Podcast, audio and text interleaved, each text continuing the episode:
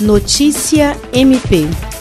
Ministério Público do Estado do Acre deu sequência ao diálogo por videoconferência com membros do órgão análogo do estado de Massachusetts, Estados Unidos, visando consolidar cooperação técnica entre as duas instituições. Desde o início do ano, o MP Acreano vem conversando com autoridades do Ministério Público do Estado norte-americano, na intenção de firmar parceria que resulte em colaboração em diversas áreas envolvendo capacitação, intercâmbio e visitas técnicas. A Procuradora-Geral de Justiça, Cátia Rejane de Araújo Rodrigues, abriu a videoconferência e disse estar feliz por ter colaborado para o avanço da parceria. A reunião também contou com a participação de pesquisadores da Universidade Federal do Acre, dentre eles o professor Ivan Forster Brown, que ajudou na tradução. O grupo de trabalho formado com membros das duas instituições volta agora a atenção para mudanças climáticas com implicações na saúde e violação de direitos humanos,